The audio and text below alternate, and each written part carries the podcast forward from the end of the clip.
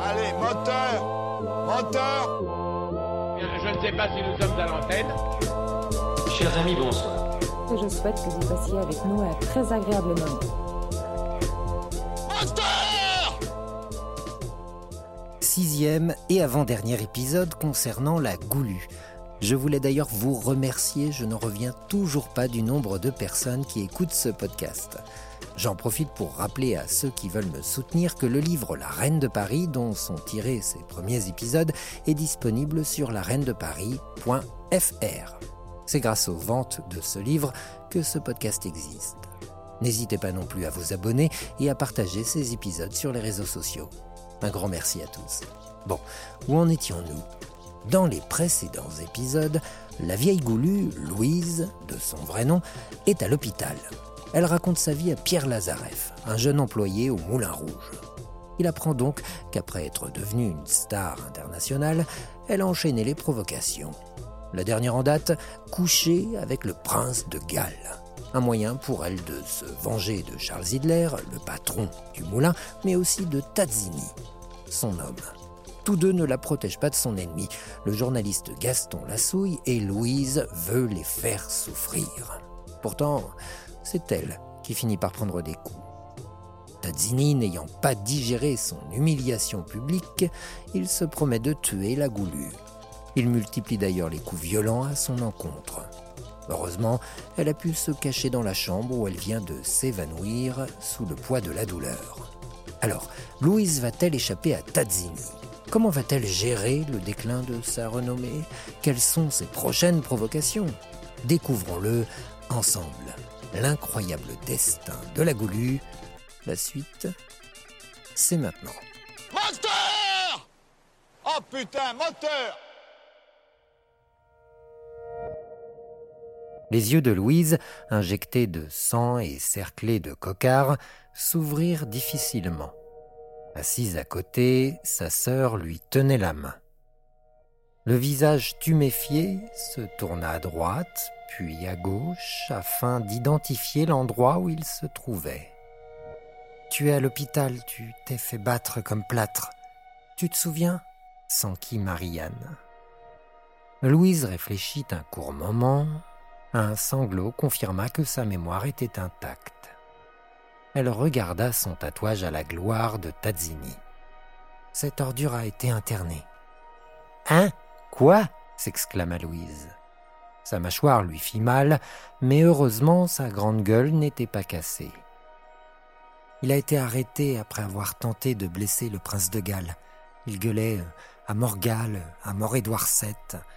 Ils l'ont interné.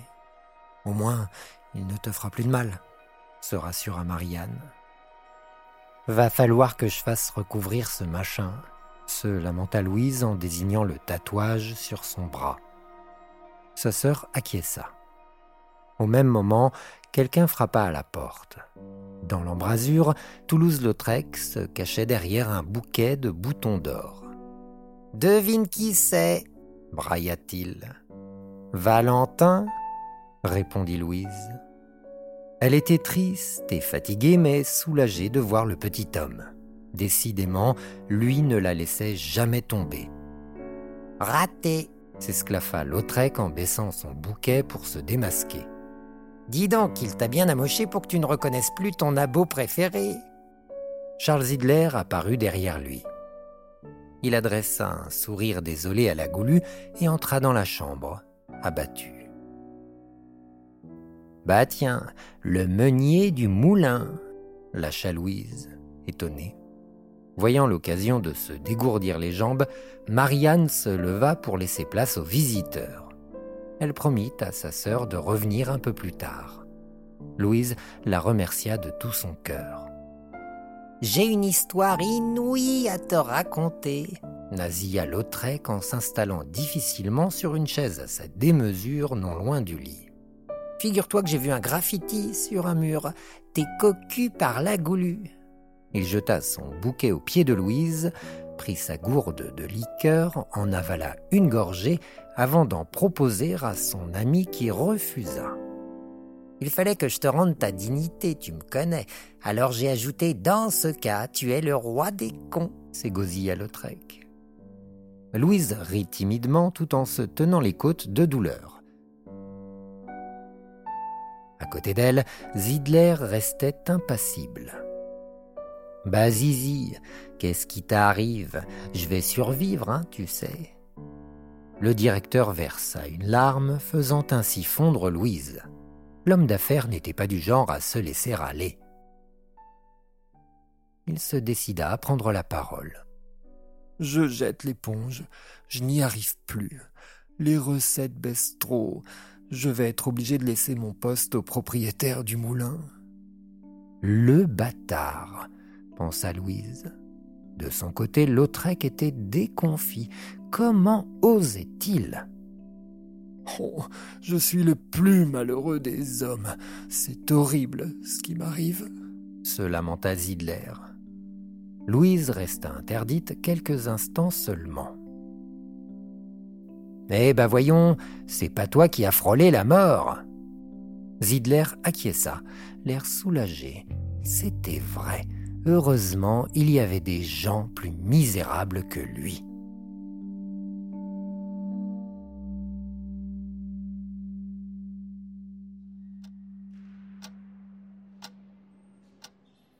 Sacré Zidler, un beau salaud et demi, asséna la vieille Louise. Elle articulait de moins en moins bien, se perdait un peu plus dans ses histoires, mais prenait visiblement toujours autant de plaisir à raconter la vie de la Goulue. Lorsque certains souvenirs n'étaient pas agréables, elle s'arrangeait un petit peu avec la réalité. Par fierté, elle avait transformé la rouste donnée par Tazzini en un petit accident. Pierre savait qu'il en était tout autre, cependant il n'avait pas la force de la contrarier. La sentant fatiguée, il voulut encore une fois la laisser se reposer, mais elle refusa vivement et enchaîna. Après notre mésaventure, nous avons insisté pour aller au bal des Quatzars.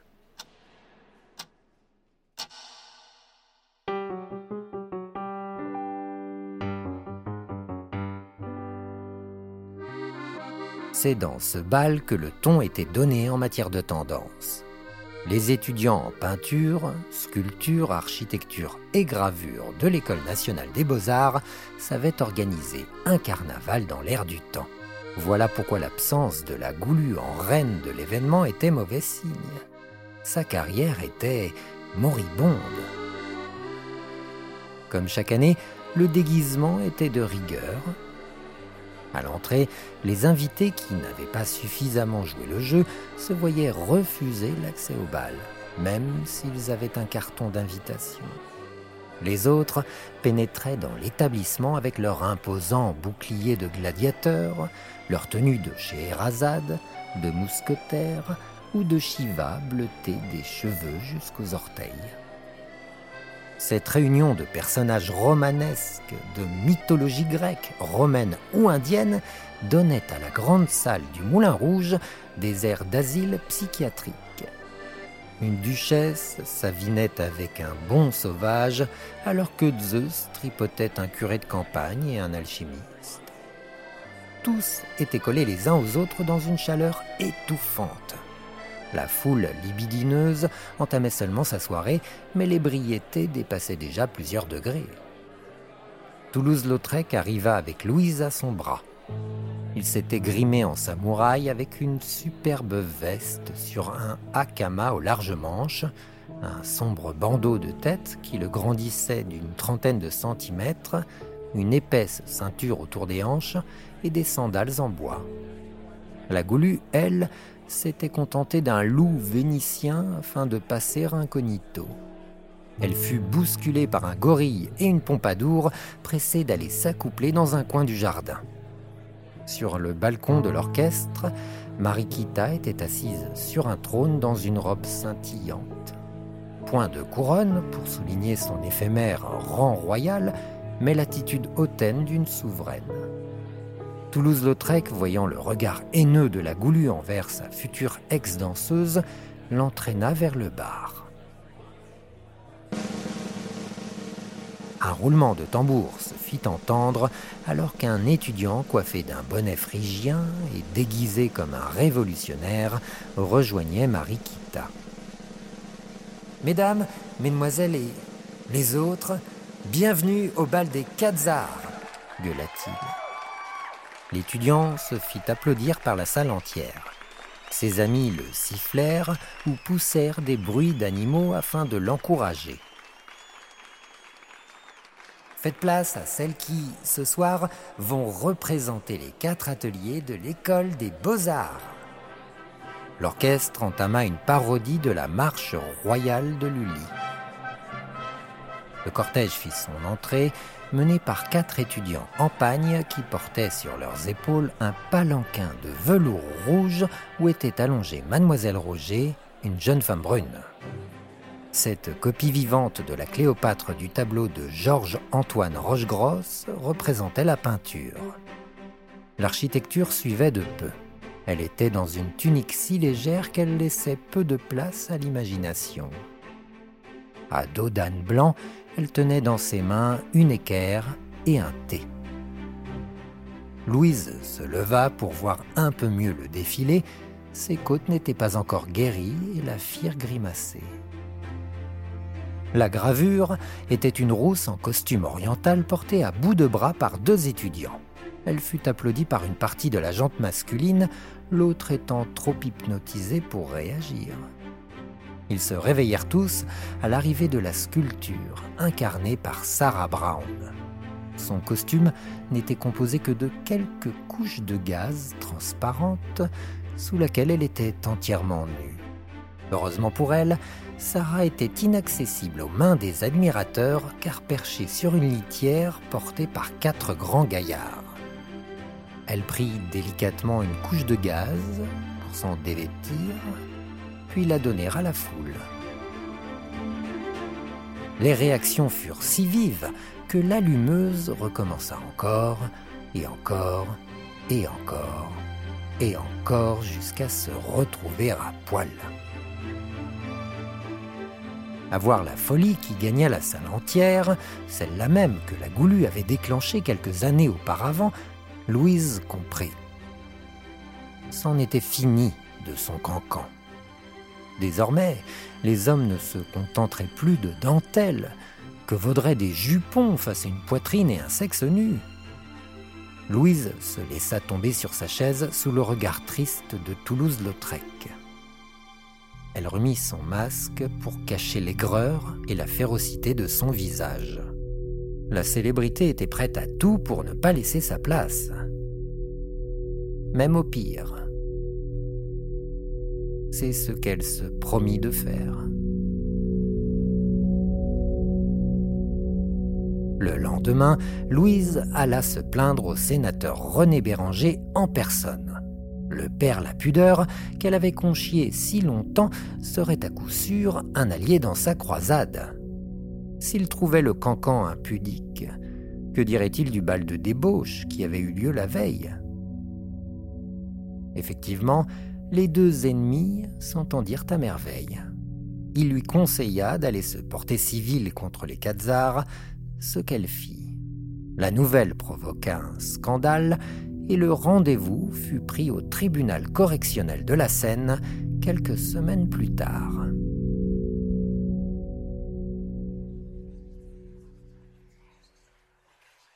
Face au juge et à une salle bondée d'étudiants, la Goulue réitéra sa plainte.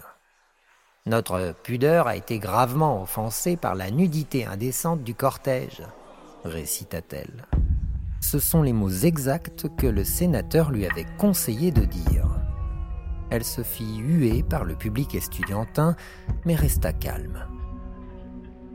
Une fois le silence rétabli, elle continua de raconter les faits tout en se permettant quelques blagues, ce qui horripila le juge. La Goulue fut remise à sa place plus d'une fois, accusée de ne pas prendre son rôle de témoin au sérieux. En réalité, Louise cachait son stress derrière une façade décontractée. Ce qu'elle faisait était injuste. Elle, qui n'avait pas hésité à bousculer les principes moraux avec sa danse, tentait d'écraser la liberté d'autres femmes par son témoignage.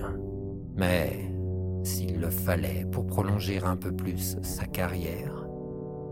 Heureusement pour elle, d'autres plaintes avaient été déposées pour des événements similaires. Le bal du fin de siècle et le banquet du restaurant Le Mardelet, organisés par le même comité d'étudiants aux Beaux-Arts, avaient bénéficié d'une mise en scène similaire à celui des Quatzars. Ils étaient donc jugés en même temps. Malheureusement pour la Goulue, étant la plaignante la plus connue, elle cristallisait l'hostilité des prévenus.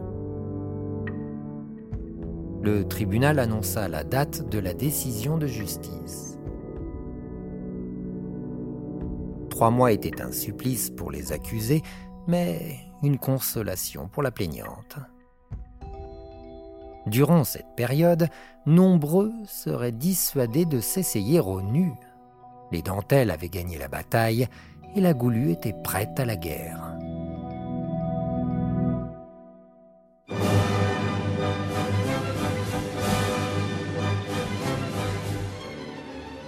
En attendant, la cancaneuse fit l'ouverture d'une nouvelle salle de spectacle dans la capitale. Joseph Holler, le fondateur du Moulin Rouge, avait auparavant placé une montagne russe au 28 boulevard des Capucines, à deux pas de l'Opéra de Paris. Mais par souci de sécurité, la préfecture avait ordonné la démolition de l'attraction et Holler l'avait remplacée par une salle de 2000 places baptisée Olympia.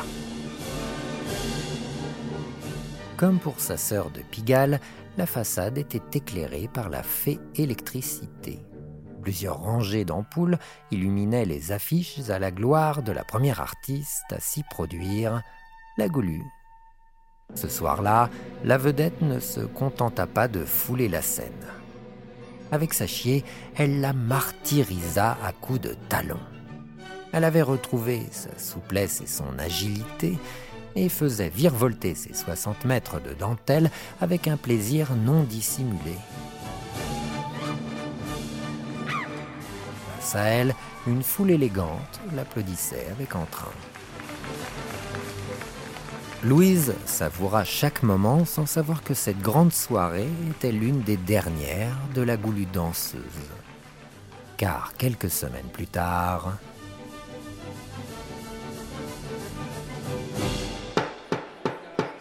le marteau frappa son socle en bois, marquant la décision du juge Courreau.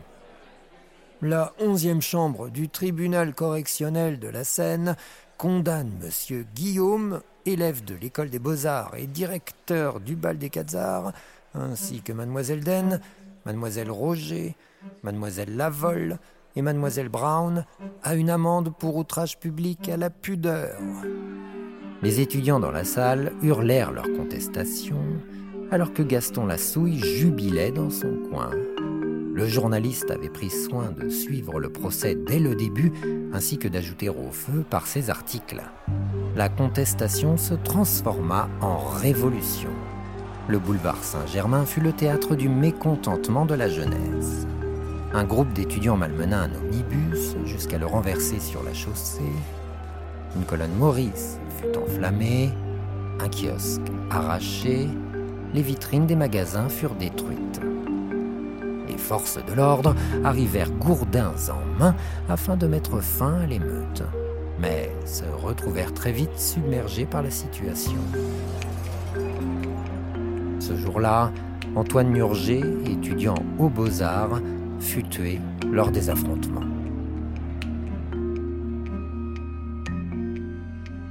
Les cylindres des rotatives avalaient le papier à un rythme étourdissant.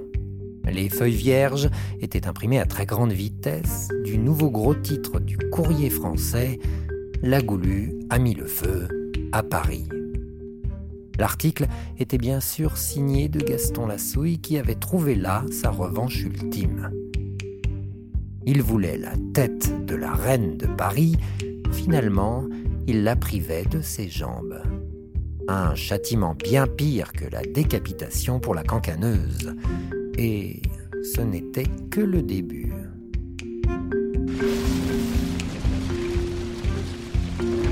Le 27 de la rue des Martyrs fut incendié. Impuissante, Louise regarda sa maison partir en fumée. À travers la fenêtre, elle observa l'affiche de Toulouse-Lautrec pour le retour de la Goulue au Moulin Rouge brûlé. Sa carrière en tant que danseuse était elle aussi grillée. Abattue, sans même crier au scandale, elle se résigna à tout abandonner.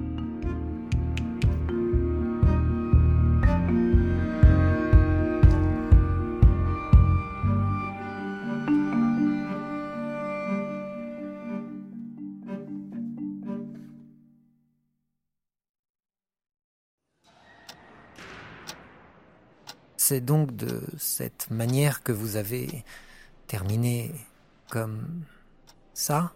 Bredouilla Pierre Lazarev. Pour poser cette question maladroite, il avait eu le bon sens de ne pas regarder son interlocutrice dans les yeux. Il était ainsi face à la fenêtre de la chambre d'hôpital et attendait avec anxiété la réaction de la vieille Louise qui ne se fit pas attendre. Comme quoi, miséreuse, seule, malade, Ouais, bah, tu crois quand même pas que quelques étudiants et un foutu journaliste puissent écraser la goulue aussi facilement. Non, nous sentions juste qu'il ne fallait pas traîner sur la longe. C'est pour ça que nous avons démissionné du Moulin Rouge. C'est tout. Hein. Louise attendit que le jeune homme la rejoigne au bord du lit pour lui rappeler qu'à l'époque elle était richissime. Elle s'était même permis une folie qui s'était transformée en bras d'honneur à ses détracteurs. En effet, afin de prouver qu'elle n'était pas finie, elle s'était installée à l'une des adresses les plus prestigieuses de Paris, au 25 avenue des Champs-Élysées.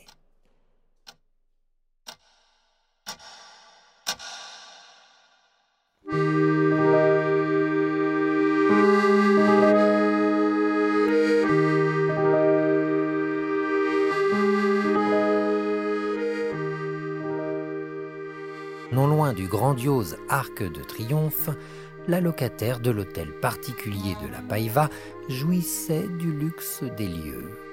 La Goulue dépensait sans compter la fortune acquise lors de ses années de célébrité, ainsi que les dividendes des investissements gérés par son ancien partenaire de danse. Valentin le Désossé, en bon clerc de notaire, avait fait gonfler de manière substantielle ses économies. En revanche, il n'avait rien à voir avec le ventre de Louise qui s'était arrondi durant les derniers mois. Cette grossesse imprévue était le fruit de parties de jambes en l'air quotidiennes avec qui le voulait bien. L'appétit sexuel de la goulue s'était développé à la même vitesse que les médisances parisiennes à son encontre à tel point que sa cuisse droite était presque devenue étrangère à sa voisine de gauche. Le personnel de maison s'affairait dans chaque pièce du palais lorsque Toulouse-Lautrec fit son entrée. Sans s'annoncer, il partit à la recherche de sa meilleure amie et en profita pour admirer, comme à chaque fois, l'escalier en onyx du vestibule d'entrée, l'impressionnant bas-relief qui décorait le plafond de la salle à manger, les dorures des cheminées et les multiples sculptures de marbre blanc.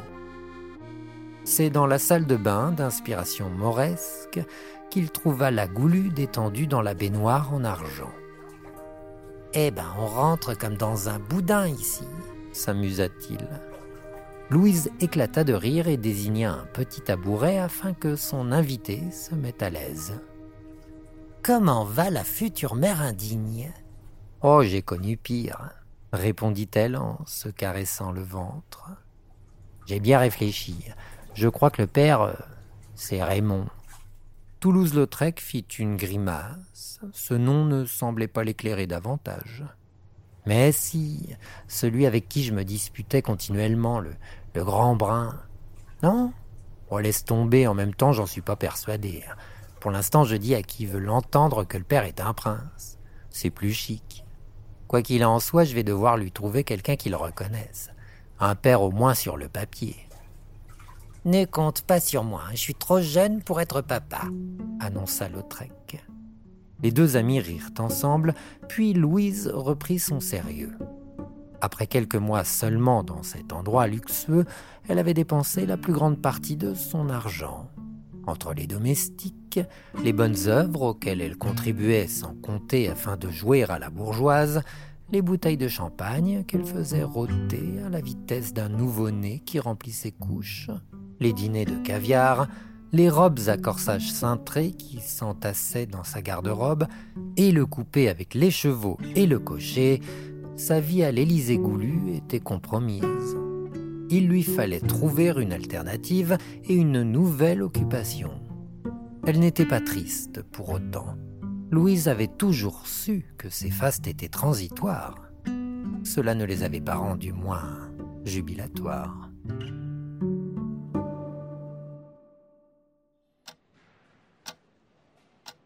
Mais alors, qu'est-ce qu'il s'est passé ensuite s'enquit Pierre Lazareff. Pour la première fois depuis leur rencontre, la fatigue prit le pas sur la nostalgie. Alors que la goulue poussait à se raconter encore, Louise s'épuisait. L'ego abdiqua. nous verrons ça plus tard. Considère cette pause comme un entracte. On change les costumes, les décors, et demain nous te parlerons de l'autre vie de la goulue, la plus trépidante et sûrement la plus dangereuse. Le temps que Pierre récupère son manteau et son chapeau, Louise s'était assoupie. Il la couva du regard quelques instants, inquiet. Il gardait en tête le compte à rebours du médecin rencontré quelques jours plus tôt.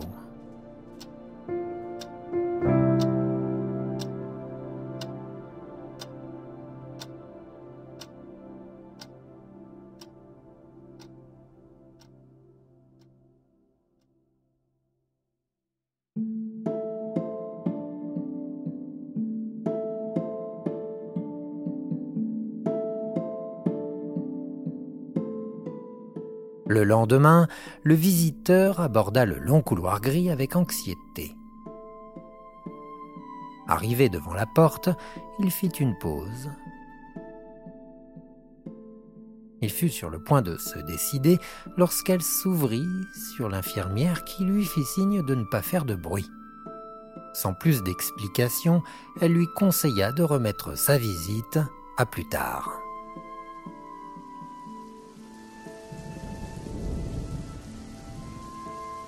Le jour d'après, un violent orage rendit l'arrivée à l'hôpital Lariboisière encore plus lugubre qu'à l'accoutumée. Sous un parapluie malmené par le vent, Pierre passa les grilles de l'entrée en se demandant s'il reverrait un jour sa nouvelle amie. La réponse à cette interrogation fut repoussée encore de 24 heures par l'infirmière. La faute aux nuits particulièrement difficiles qu'avait subi la goulue.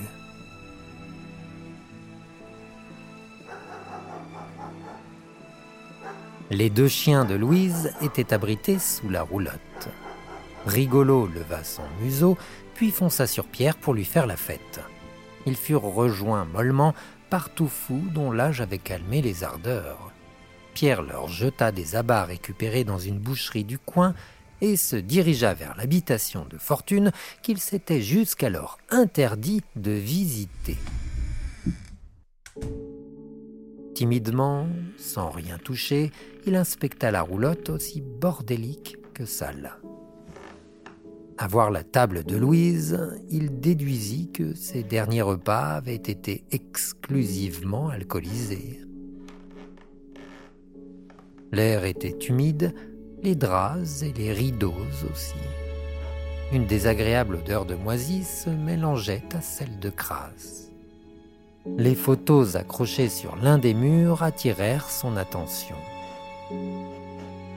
Sur l'une d'elles, la goulue posait fièrement en grand écart, main sur les hanches. Fraîche, lisse, conquérante, elle exhibait effrontément ses dentelles. Sur une autre, elle était accompagnée de grilles d'égout. Chacune était jambe à l'équerre, et leurs jupons se mélangeaient dans une masse informe. Elle semblait heureuse. Voyant que d'autres clichés dépassaient d'un tiroir, Pierre se décida à l'ouvrir et découvrit des photos de la goulue dénudée. Seins et sexe jambes recouvertes de bas de soie noire, sans aucune gêne comme on peut l'être à 20 ans, elle fumait langoureusement une cigarette tout en regardant l'objectif d'un air coquin. Sur une autre, c'est son cul rebondi et ses aisselles poilues que la jeune fille exhibait. D'une œillade, elle provoquait le voyeur. Gêné, Pierre referma promptement le tiroir. Le choc fit tomber une photo à terre. Louise y était plus âgée. En tenue de dresseuse, elle posait orgueilleusement dans une cage entre deux lions.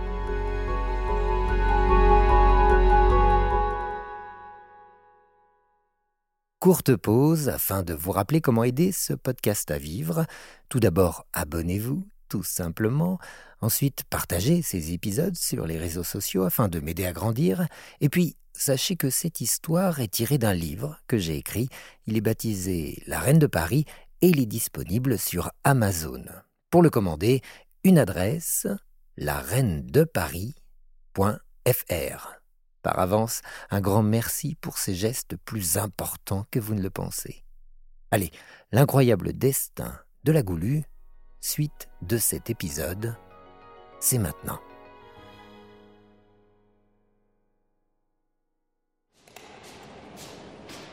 Pierre marchait, inquiet, dans l'interminable couloir de l'hôpital. Paré au pire, il aborda les derniers mètres jusqu'à la chambre de la Goulue la porte était ouverte. La vieille Louise l'attendait assise dans son lit, pomponnée comme elle le pouvait, c'est-à-dire grossièrement. Elle s'était coiffée et une infirmière lui avait savonné le visage afin de faire disparaître les nombreuses suées endurées. Pierre poussa un soupir de soulagement. Eh bien, je vois que ça va mieux. À voir le sourire de Louise, il était évident que leurs moments passés ensemble lui avaient aussi manqué. Afin de prouver qu'elle avait repris des forces, Louise brusqua son visiteur. Oui, c'est un putain de mauvais signe. Le baiser de la mort. Pierre s'assombrit. La Goulue avait raison. Lorsque le corps abandonne le combat, il lui arrive de se libérer des douleurs. Son regard était peut-être de triste augure. Il va falloir faire vite hein, pour parler de ma vie d'après, ajouta-t-elle calmement. Louise masquait sa détresse de manière convaincante, mais pour ne pas céder à la panique, il lui fallait en urgence se replonger dans le passé, se souvenir pour oublier. Elle laissa le jeune homme s'installer à ses côtés, puis resta un temps silencieuse. Elle rassemblait ses souvenirs. Après le Moulin Rouge, nous avons eu envie de travailler dans les foires, finit-elle par dire. Ah, et euh, qui faisiez-vous? demanda Pierre. Oh, nous avons mis du temps à trouver notre voie.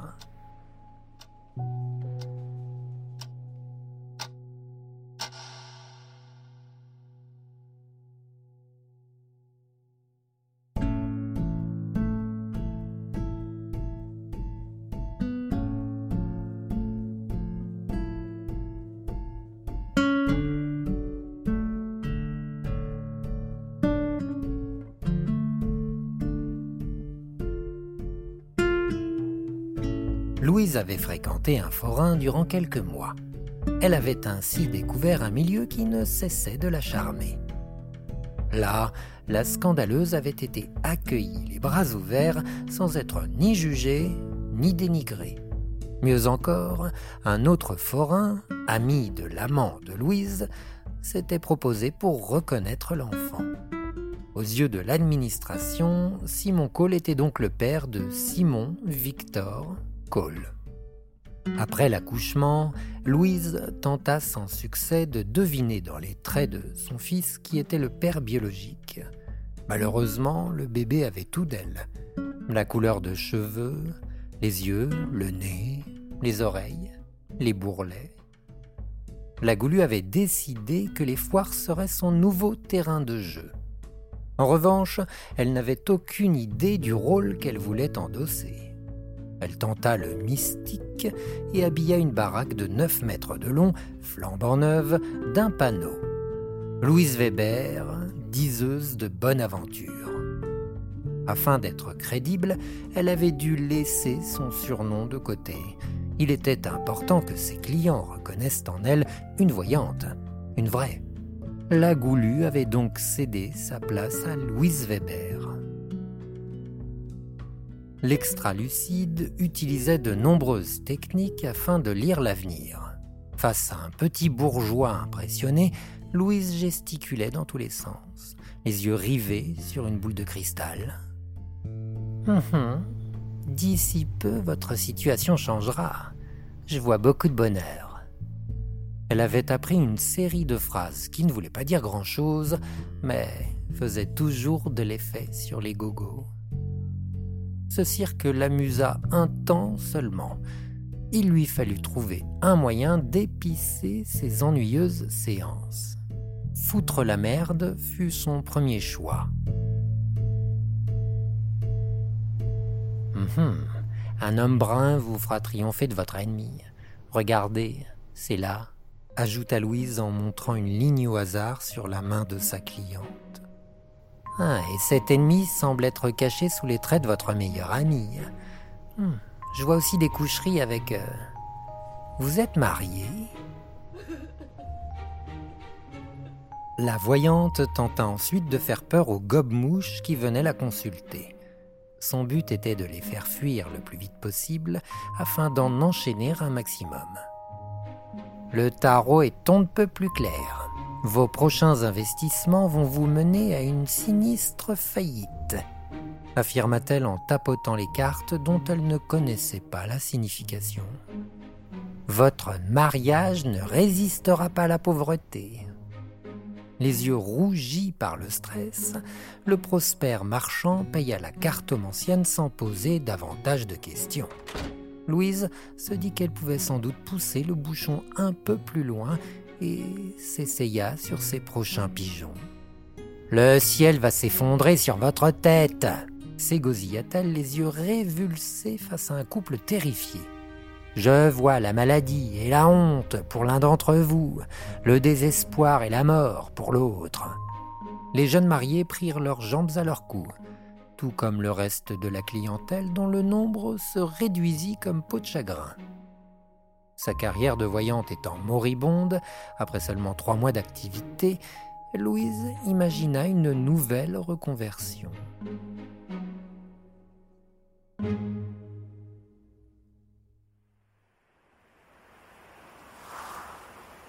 Sous les arbres, déshabillés de leurs feuilles d'automne par le vent, les badauds s'agglutinaient face à la baraque redécorée de quelques panneaux peints d'une fresque à la gloire de la cancaneuse.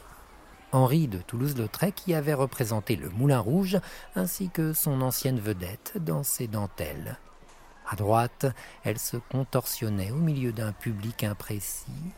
À gauche, la rousse incandescente levait une jambe à la guitare. Au centre, elle montrait son postérieur culotté d'un cœur brodé. Face à l'entrée, un bonisseur tentait de convaincre la foule de passer à la caisse. Mesdames et messieurs, pour cinquante centimes seulement, venez voir la déchéance crapuleuse de la goulue. C'était la nouvelle idée de la foraine, mettre en scène sa notoriété perdue pour distraire ses clients. Après tout, une goulue, même mal en point, restait une goulue. Peu importaient les moqueries du moment qu'on la regardait. À chaque représentation, les curieux n'étaient pas déçus. Au fond de la baraque, gavé d'une quinzaine de mateurs, un rideau sale s'ouvrit sur l'ancienne personnalité. Elle était assise sur un tonneau, les cheveux en bataille, le visage malpropre et habillée d'une robe miteuse. La souillonne, qui tenait un litron de gros rouge à la main, prit une gorgée tout en dévisageant son public mal à l'aise. Elle fit durer le moment afin de punir ceux qui avaient payé pour la railler. Un peu de vin s'échappa de la commissure de ses lèvres. La goulue se régala de ce silence pesant, puis gueula sans prévenir. Eh ben voilà, vous voyez à quoi mène la célébrité Son auditoire sursauta. Elle choisit ce moment pour leur cracher faussement dessus. La salive coula misérablement de son menton sur son décolleté. Une autre gorgée de vin, puis ce fut un rot profond, dégueulasse, qui résonna dans la roulotte. Certains voyeurs se bouchèrent le nez alors que d'autres poussèrent un râle de dégoût. Quoi? Qu'est-ce qu'il y a? Elle vous plaît pas, la nouvelle goulue? Vous voulez que je lève la jambe, comme au bon vieux temps? Je vous préviens, ma culotte n'est pas brodée, cette fois. En revanche, il y a une bonne tache en forme de cœur. Vous voulez la voir? Alors que Louise faisait semblant de tenter une descente de son tonneau, une nausée collective vida la roulotte. Au fuyard, la soularde brailla. Si vous voulez pas finir dans la misère, restez petit.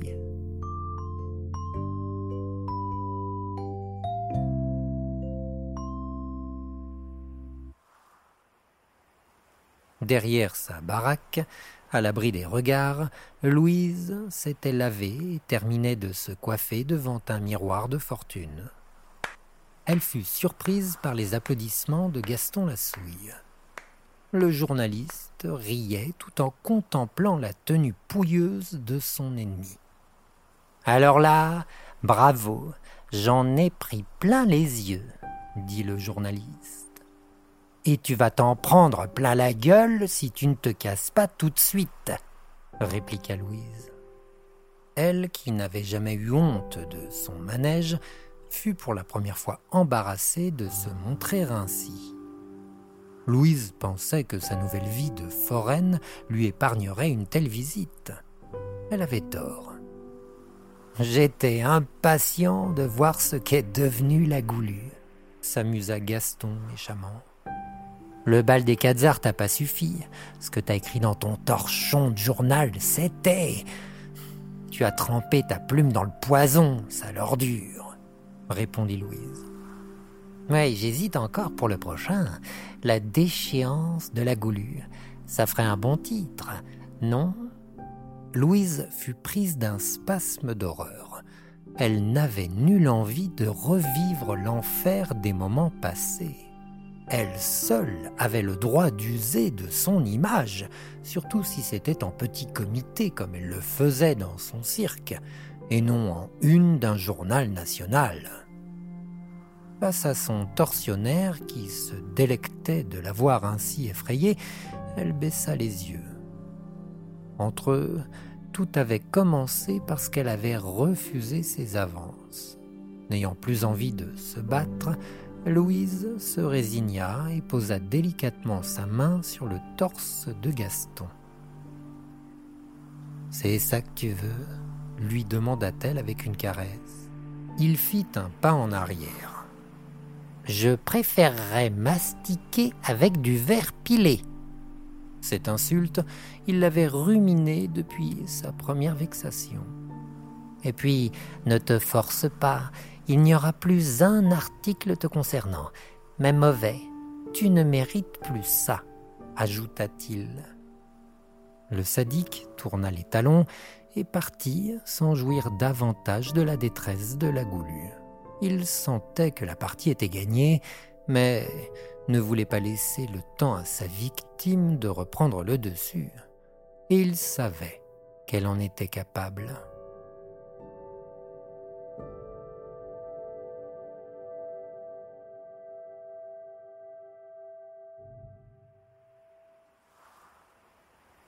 Simon avait un peu plus d'un an. Son rire tira sa mère de ses pensées. Chamboulée par l'ignoble visite, elle était restée de longues minutes assise sur un tabouret bancal. Il oscillait d'avant en arrière et menaçait de déprimer à chaque instant, tout comme Louise. À la vue de son fils, elle se reprit. Il arrivait dans les bras de Fatima une autre foraine qui le gardait à chaque fois le temps de la représentation. Si lui ne se rendit pas compte du désarroi de sa mère, ce ne fut pas le cas de Fatima. J'ai fait un détour en te voyant occupé. C'était qui? Un admirateur? Malheureusement, non. C'était un mauvais souvenir, répondit Louise. Elle prit Simon et l'embrassa sur le front. À voir comme elle serrait son fils contre sa poitrine, Fatima s'inquiéta. Mais laisse tomber, la rassura Louise. Le spectacle était juste un peu euh, éprouvant aujourd'hui. Tu sais, tu ne devrais pas te donner un spectacle comme ça. C'est malsain. Et ça ne te mènera à rien, dit Fatima. Oui, bah c'est pourtant ce qui paye le mieux en ce moment. Louise, tu peux sûrement trouver autre chose à faire que t'humilier de la sorte. Simon est trop petit pour avoir honte, mais ce ne sera pas toujours le cas. Fatima avait raison. Louise regarda son fils avec tendresse et l'embrassa une nouvelle fois. Pourquoi tu ne nous rejoins pas dans le spectacle? Il nous manque une danseuse du ventre. Pour toi, ce ne serait pas compliqué à apprendre.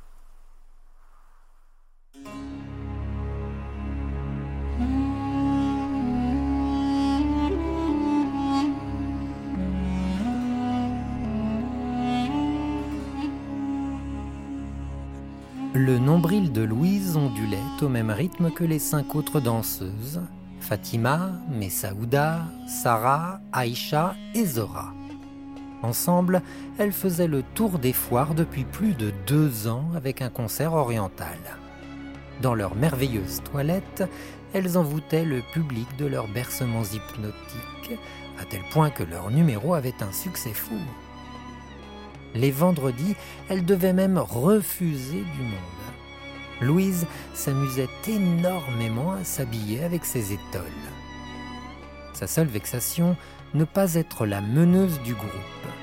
Cependant, elle s'accommodait sans trop de problèmes de son simple statut de danseuse. Pour se démarquer, elle faisait tout de même sa danse du ventre en grand écart, ce qui ne manquait jamais d'impressionner les spectateurs.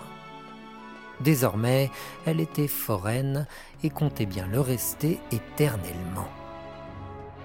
Sa baraque s'était déplacée à Rouen, Le Havre, Dreux, Gérardmer, Nancy, Reims, Épernay, Ligny-en-Barrois, Troyes, Coulommiers, Auxerre et d'autres villes plus confidentielles pour diverses foires.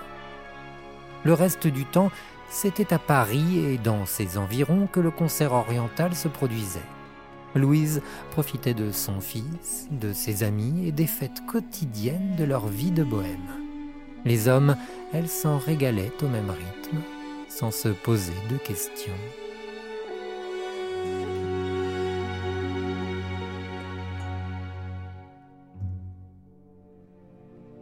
Depuis quelques mois qu'ils étaient installés à la fête de Neuilly, elle fréquentait de manière non exclusive un jeune dompteur. Adrien Payson était charismatique. Ce brun à la coiffure toujours impeccable et à la moustache fournie avait la carrure des fauves qu'il dressait. De ses bras épais, il était capable de se mesurer à ses tigres jusqu'à les soumettre. Une seule chose l'effrayait, sa mère. Madame Payson ne demandait pas, elle exigeait. Rogue, elle se faisait obéir à coups de décibels. Parce que les choses ne semblaient pas sérieuses entre Louise et Adrien, la dragonne s'était abstenue de toute remarque, mais gardait la danseuse dans sa ligne de mire, prête à la carboniser au moindre écart. En plus d'être danseuse du ventre, Loulou avait pris comme habitude d'aider le dompteur lors des entrées en cage avec les fauves. Son rôle était d'exciter le public en exagérant les risques qu'allait courir le dresseur. Pour cela, Louise commençait par bonimenter l'exhibition, puis, afin de prouver que l'expérience était terrifiante, entrait dans la cage avec lui et jouait la femme horrifiée. Les mois passant, ce théâtre était devenu journalier. Pour autant, Louise n'était pas rémunérée. D'abord parce qu'Adrien lui apprenait à travailler les animaux, ce qu'elle adorait, puis parce qu'il la faisait monter au rideau de la roulotte avec talent.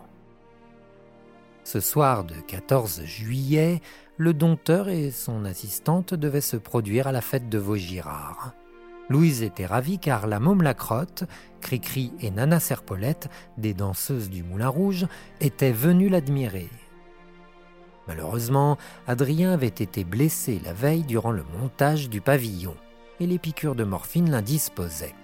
Étant incapable d'entrer en cage, il proposa à Louise de le remplacer. Elle connaissait Pacha, son lion, et s'était entraînée à maintes reprises avec cette adorable bête. Par conséquent,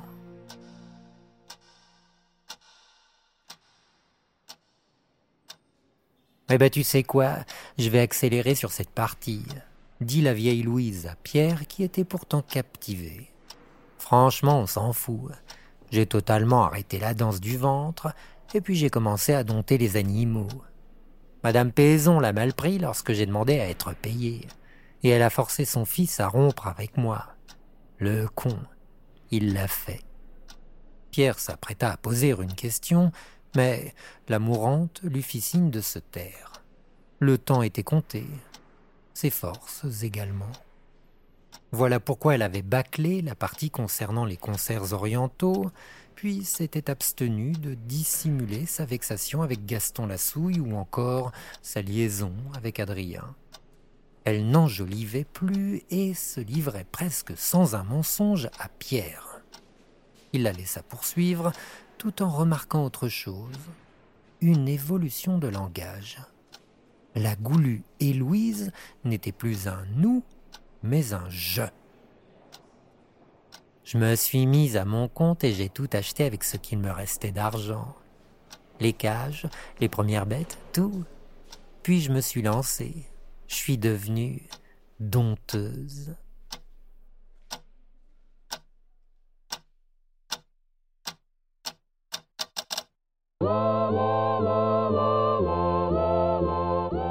C'est la fin de cet épisode. N'hésitez pas à vous abonner afin d'être prévenu lorsque le prochain sera disponible. Partagez ces épisodes pour nous aider à grandir. Et enfin, pour les plus impatients qui aimeraient connaître la suite dès maintenant, le livre dont est tiré ce podcast est disponible sur Amazon.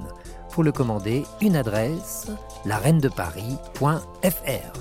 Merci à tous. On se retrouve très vite pour la suite de cette histoire.